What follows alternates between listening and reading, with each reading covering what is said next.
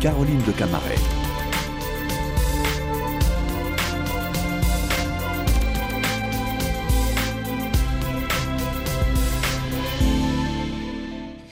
Bonjour à tous. Merci de nous rejoindre sur France 24 et Radio France Internationale. Grande manœuvre au Parlement européen en cette année d'élections européennes. Les grands groupes euh, européens, les partis nationaux se cherchent des têtes de liste pour affronter ce scrutin en juin. Euh, selon les affinités politiques, la campagne portera davantage sur la place de l'Europe dans le monde, le pouvoir d'achat des Européens, la transition écologique ou les questions migratoires et de souveraineté. Et avec le remaniement ministériel en France, le groupe Renew au Parlement européen, celui donc de la majorité présidentielle, vous avez compris, a perdu son chef de file, Stéphane Séjourné, devenu ministre des Affaires étrangères. Il est remplacé par Valérie Ayé, à 37 ans, euh, fille d'agriculteur élue à la présidence de ce très grand groupe central au Parlement européen qui compte 101 eurodéputés. Bonjour, merci d'être avec nous aujourd'hui. Est-ce que d'ailleurs, euh, comme vous n'étiez pas très connu du grand public jusqu'au départ de Stéphane Séjourné euh, et ce vote de, en votre faveur du groupe Renew, ça vous a mis un maximum de pression, non? C'est évidemment une très grande responsabilité. C'est un honneur, une fierté, une grande responsabilité de représenter euh, les 101 députés de, de ce groupe. Vous l'avez rappelé, 101 députés qui reviennent de 24 pays euh, différents. Et puis, on est ce groupe charnière sans lequel aucune majorité n'est possible au Parlement européen. Donc, on a une vraie force d'influence. Quelles sont les priorités de votre groupe Renew, vous le disiez, au centre Et qu'est-ce qui les différencie, justement, le différencie du Parti populaire européen à droite et euh, des socialistes et démocrates qui composent la fameuse majorité euh, dont a besoin Ursula von der mm. Leyen au Parlement européen? Depuis 2019, on a eu une des priorités très très fortes autour du Green Deal, le fameux pacte vert. Euh, en ne laissant pas de côté les agriculteurs, je pense qu'on en parlera euh, évidemment compte tenu de la crise actuelle. Euh, on a une, identité très forte autour de la protection de l'état de droit, des libertés fondamentales, des enjeux de compétitivité et de souveraineté européenne. Mais pour les élections de juin, toujours pas de tête de liste en revanche pour la majorité présidentielle en France en tout cas. et à la différence des autres partis, j'ai envie de dire qui ont plus ou moins désigné quand même leurs candidats. Est-ce que vous avez du retard dans les starting blocks? Que se passe-t-il exactement? On n'a pas de retard. Euh, il y a beaucoup de questions euh, en ce sens. Euh, la réalité, c'est qu'on parle d'Europe depuis le premier jour, depuis le premier mandat, le premier jour du premier mandat d'Emmanuel Macron. et évidemment, la majorité présidentielle est active sur les enjeux, les enjeux européens. On a un ADN très fort autour de l'Europe et on va entrer dans la campagne dans les prochaines semaines. Et notamment, votre nom, Valérie Ayé, est souvent cité comme future tête de liste. Est-ce que vous vous sentez capable de relever ce défi aussi? Comme je le dis régulièrement ces derniers temps, ma priorité, c'est euh, le groupe politique. Je viens de le prendre. Il faut que je m'installe dans ce groupe. On a des échéances qui sont majeures. Pour moi, l'enjeu, c'est de conserver l'unité et la cohésion du groupe sur les euh, prochains dossiers législatifs qui arrivent, parce qu'on a encore du travail avant euh, le lancement de la campagne. Je pense au pacte asile-immigration, au pacte de stabilité et de croissance.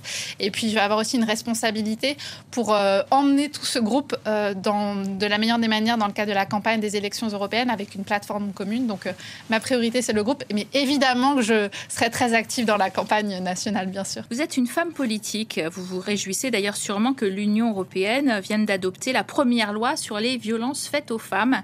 Mais le viol n'y figure pas en raison de la vive opposition de la France, votre pays, euh, avec la Hongrie, la Pologne, l'Allemagne, qui refusent d'intégrer la notion de consentement dans la définition du viol, une position très critiquée par la, la gauche et peu lisible finalement peut-être pour nos citoyens.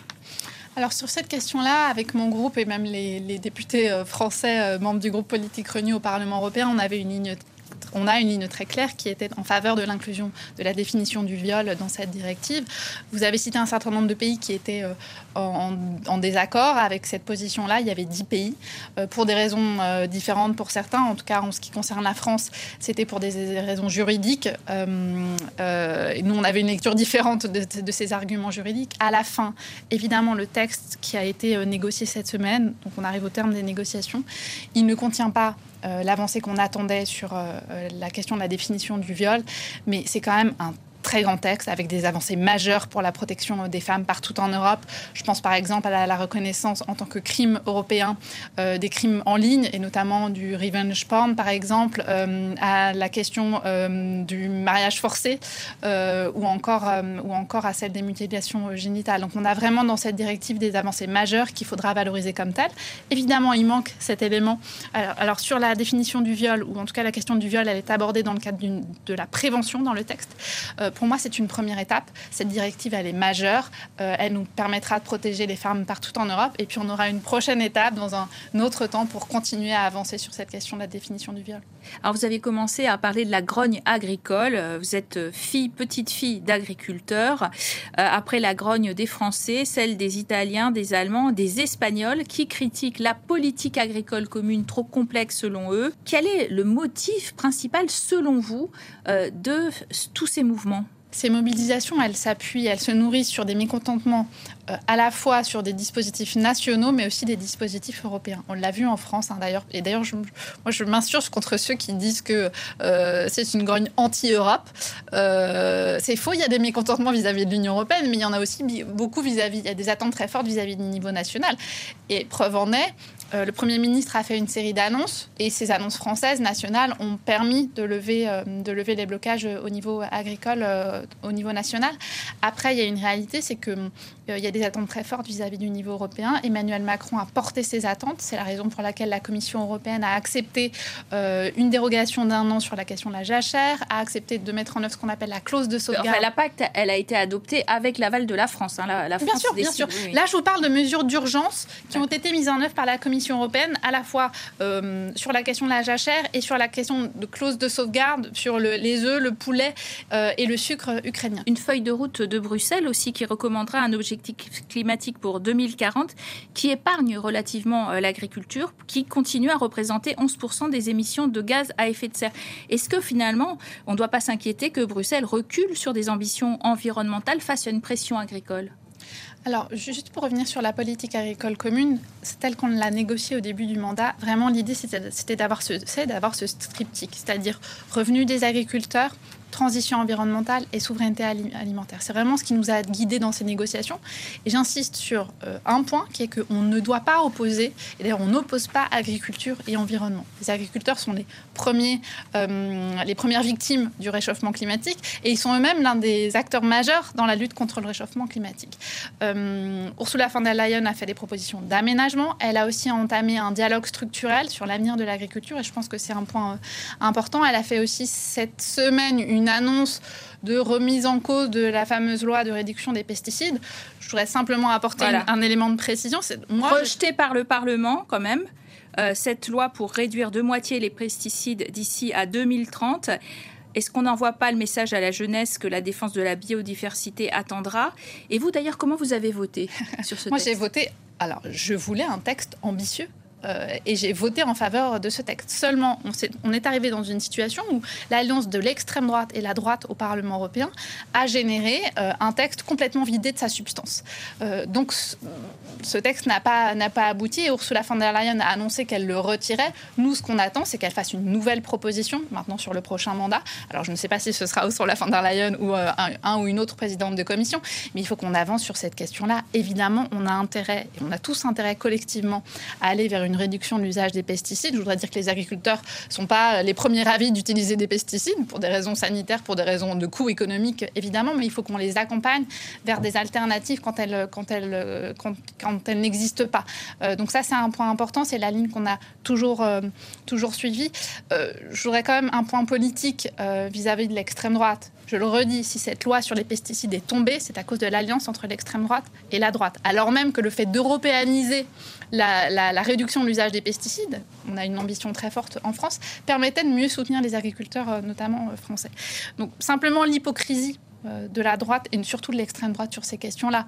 L'extrême droite avec Jordan Bardella qui court sur les plateaux ou auprès des tracteurs aujourd'hui en disant qu'il est le premier agriculteur, le premier soutien des agriculteurs en France. La réalité, c'est que le Rassemblement national a voté en faveur de la PAC, c'est-à-dire les contraintes budgétaires, les contraintes réglementaires de la PAC, mais il a voté contre le budget de la politique agricole commune, c'est-à-dire les 9 milliards chaque année qui vont aux agriculteurs français.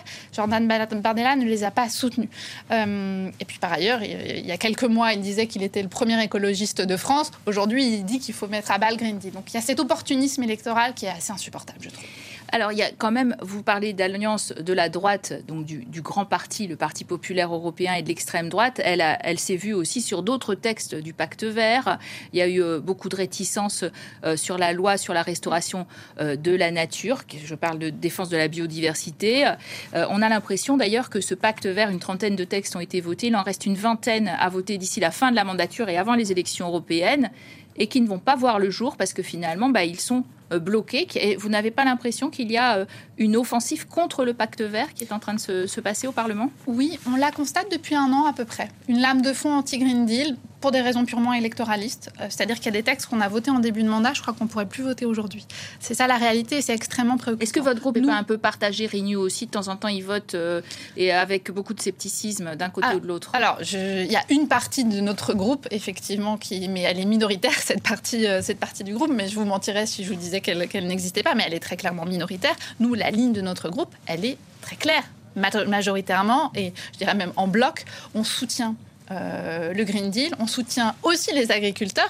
Et l'enjeu, c'est vraiment d'arriver à. C'est le en même temps euh, et peut-être pas, et peut-être pas facile à, équilibrer. Il n'est pas facile à équilibrer, mais il faut l'assumer impérativement. Le monde, il est complexe et les enjeux, ils sont complexes. Et évidemment qu'il faut accélérer dans la transition environnementale, mais il faut aussi accompagner. Et à mon sens, et à notre sens pour notre groupe Renew, euh, maintenant, il faut qu'on aille au bout du Green Deal, mais surtout, et à mon avis, ce sera la grande responsabilité de la prochaine Commission européenne. Maintenant, c'est le temps de la mise en œuvre pour s'assurer que tous les textes soient mis en œuvre, qu'on ait aussi des mesures d'accompagnement des agriculteurs, mais aussi d'autres acteurs euh, en la matière. Je crois que ça a manqué aussi beaucoup, donc ça va être l'une de nos responsabilités, l'une de nos tâches principales. Euh. Partons en direction de l'Allemagne. Le parti d'extrême droite, l'AFD, est crédité de 20% d'intention de vote euh, aux, aux, élections européennes. Or, il milite non seulement pour la sortie de l'euro et la dissolution ordonnée de l'Union européenne, mais aussi contre l'immigration du travail Outre-Rhin, euh, la démographie est en berne. Depuis quelques semaines, des entreprises de toute taille se mobilisent et lancent des appels et des campagnes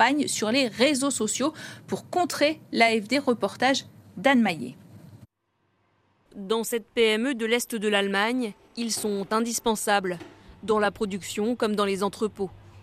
Ici, une trentaine de personnes d'origine étrangère comme Abou Bakar ont été recrutées ces dernières années pour pallier le manque de main-d'œuvre qualifiée. J'ai commencé par un stage de 5 jours et j'ai adoré. Donc, je me suis tout de suite engagé à rester. Le gouvernement a assoupli les règles de l'immigration du travail pour faciliter le recrutement à l'étranger, mais la région souffre d'un autre problème qui pourrait mettre à mal ses efforts, la montée de l'extrême droite. Dans le Brandebourg, le parti AFD est crédité d'environ 30% des intentions de vote au régional de septembre. Un cauchemar pour Daniel Hirschberg, membre de la direction de l'entreprise. Je mentirais si je disais que je n'étais pas inquiet. C'est très important que les entreprises se positionnent pour dire que l'extrême droite n'a pas sa place en Allemagne. Et c'est tout aussi important que nous participions aux manifestations contre leurs projets. Depuis trois semaines, les manifestations monstres contre l'extrême droite se multiplient. Mobilisation aussi sur les réseaux sociaux. Une chaîne de supermarchés a retiré les produits étrangers d'une succursale pour illustrer et dénoncer la xénophobie. Les grandes entreprises s'inquiètent pour la réputation du pays et son modèle économique. Car comme l'explique Marcel Fratchen, président de l'Institut allemand d'études économiques, le parti d'extrême droite AFD milite également pour une sortie de l'Union européenne et de l'euro, alors que l'Allemagne compte parmi les pays qui profitent le plus du libre-échange. L'AFD veut fermer les frontières non seulement aux migrants, mais aussi aux marchandises, aux services et aux capitaux étrangers. Et tout cela détruirait complètement le modèle économique allemand. La moitié de nos performances économiques reposent sur les exportations. 60% de ces exports vont en Europe. Et ce modèle-là ne serait plus possible avec l'extrême droite. Selon une étude, la sortie de l'euro telle que voulue par l'extrême droite pourrait détruire plus de 2 millions d'emplois en Allemagne. Alors Valérie Hayet, l'immigration choisie, défendue haut et fort par des patrons, euh, d'ailleurs contre l'extrême droite, euh, ça vous évoque quoi finalement? D'abord, je trouve ça extrêmement intéressant que des acteurs du monde économique se mobilisent sur ces sujets-là. Je pense au passage que ça a manqué dans les euh, débats euh, en France ces dernières semaines. On voit la mobilisation des acteurs de la société euh, du monde économique, aussi de la société civile allemande, avec des manifestations massives contre l'extrême droite. Je pense que c'est un message très très fort, avec une ligne très claire, non à l'extrême droite, qui, serait, qui porte un projet de repli sur soi, et qui est évidemment dévastateur pour nos démocraties. Et par ailleurs, on a un exemple très concret de mise en œuvre des populismes avec le Brexit. Et on voit à quel point le Brexit a été un naufrage pour l'ensemble des Britanniques, euh, à tel point qu'une majorité des Britanniques aujourd'hui le regrettent. L'immigration choisie, ça reste peut-être quand même très tabou dans d'autres pays européens, le nôtre, euh, la France peut-être? Alors au niveau européen, on est en train de finaliser, euh, donc la négociation finale a eu lieu en décembre dernier, on, va voter sur l'ensemble de, de, ces textes, on est en train de finaliser le pacte asile et migration. C'est un ensemble de textes absolument fondamentaux. C'est la première alors trop longtemps, je le dis, au niveau européen, on a mis la poussière sous le tapis, pardonnez-moi l'expression, sur les enjeux migratoires, parce qu'on savait que c'était potentiellement euh, inflammable et très compliqué pour les États et aussi pour le Parlement européen de se mettre d'accord sur ces enjeux-là. On a réussi euh, à avoir un paquet de textes qui nous permettent de régler, d'adresser entre guillemets le sujet migratoire avec responsabilité et humanité. C'est-à-dire comment on lutte ensemble contre les réseaux de passeurs, comment on accueille mieux ceux qui doivent. Euh, les ONG trouvent que ce texte fait reculer le droit des réfugiés, notamment euh, sous la pression des droites européennes, avec euh, la tentation du tri à l'extérieur de nos frontières, peut-être des procédures accélérées, mais pas tout à fait. L'enjeu, l'enjeu c'est celui de l'efficacité, tout en restant évidemment avec ce principe d'humanité. C'est-à-dire comment on s'assure que euh, ceux qui ont véritablement vocation à rester sur le sol européen soit puissent rester et être accueillis dans les meilleures conditions, comment ceux qui n'ont pas vocation à rester sur le sol euh, européen soient reconduits avec des délais qui sont plus courts, mais c'est aussi dans leur intérêt plutôt euh, que d'être dans une situation intermédiaire sans savoir dans entre, guillemets dans quelle mesure ils vont être ils vont être considérés et dans quelle mesure ils pourront rester ou pas sur le territoire européen. il y a aussi des mesures de solidarité parce qu'il y a des pays qui sont en première, ligne, euh, en termes d'afflux de, migrants. Et voilà, c'était cet équilibre-là euh, qu'on a trouvé et qui me semble absolument fondamental. L'enjeu pour nous, Parlement européen, c'est d'aboutir à un vote euh, final sur ces questions-là. L'extrême droite fait des enjeux migratoires l'un de ses, l'un de ses thèmes fondamentaux. Au Parlement européen, on s'est tous mis autour de la table pour trouver des solutions concrètes pour répondre au sujet migratoire. Je le redis avec responsabilité, fermeté et humanité. L'extrême droite vote contre les positions et les solutions qu'on est en train euh, de, travailler au niveau européen. Ça démontre quoi? Ça démontre là encore l'hypocrisie. Ça démontre que l'extrême droite ne veut pas chercher des solutions euh, aux problèmes concrets qui se posent pour les Européens, mais se nourrit des problèmes. On voit que vous êtes déjà en campagne contre un certain Jordan Bardella, tête de liste justement pour le Rassemblement national, mais il est classé loin devant vous à 27% dans les sondages euh, contre 20%. Euh, comment analyser ce décrochage alors que finalement, aux dernières élections en 2019, vous étiez au coude à coude? Comment vous, vous expliquez cela? Écoutez, la campagne n'a pas encore commencé. Quand on se remet cinq ans en arrière, il y avait aussi des sondages euh, qui prédisaient que le Rassemblement national serait, serait, loin devant, devant nous. Et on a, euh, on a détrompé euh, ces sondages. On a, et, donc, non, non, on va Comment vous allez les, les détromper? Je le redis, l'Europe, c'est dans notre ADN. On a un bilan qu'il va falloir aller expliquer aux Français, dont pour beaucoup Français les connaissent, mais il faudra connaître ce bilan, mais il faudra encore l'expliquer, dire aux Français que même si pour certains ils n'aiment pas forcément l'Europe, mais au moins qu'ils ont besoin d'Europe. On l'a vu dans la crise sanitaire, dans les enjeux de souveraineté, ces enjeux géopolitiques, le fait de vivre en paix aussi sur le continent euh, européen. On a besoin d'Europe. On a fait beaucoup sur ce mandat, dans la lutte contre le changement climatique, la régulation des géants du numérique, sur l'Europe de la défense, etc., etc. Le fameux plan de relance. Il nous reste encore beaucoup à faire pour continuer à transformer l'Europe. On a des enjeux fondamentaux. Euh, et donc, on va entrer en campagne de manière déterminée avec le souffle qu'on avait en 2017 je pense qu'aussi on aura un nouveau souffle parce que, évidemment, euh, quand on se réfère au discours de la Sorbonne du président de la République en 2017, euh, qui souhaitait euh, transformer cette Europe pour la rendre plus souveraine, plus juste, plus démocratique, plus verte aussi, on a fait beaucoup. Le monde a changé depuis 2017. Il faut qu'on accélère sur les enjeux de souveraineté avec, pour nous, ces deux priorités, c'est-à-dire l'Europe qui protège et puis l'Europe puissance. Merci à vous d'avoir été notre invité aujourd'hui, Valérie Hayé. Merci à vous de nous avoir suivis sur France 24 et Radio France Internationale. Restez bien sûr sur nos deux antennes.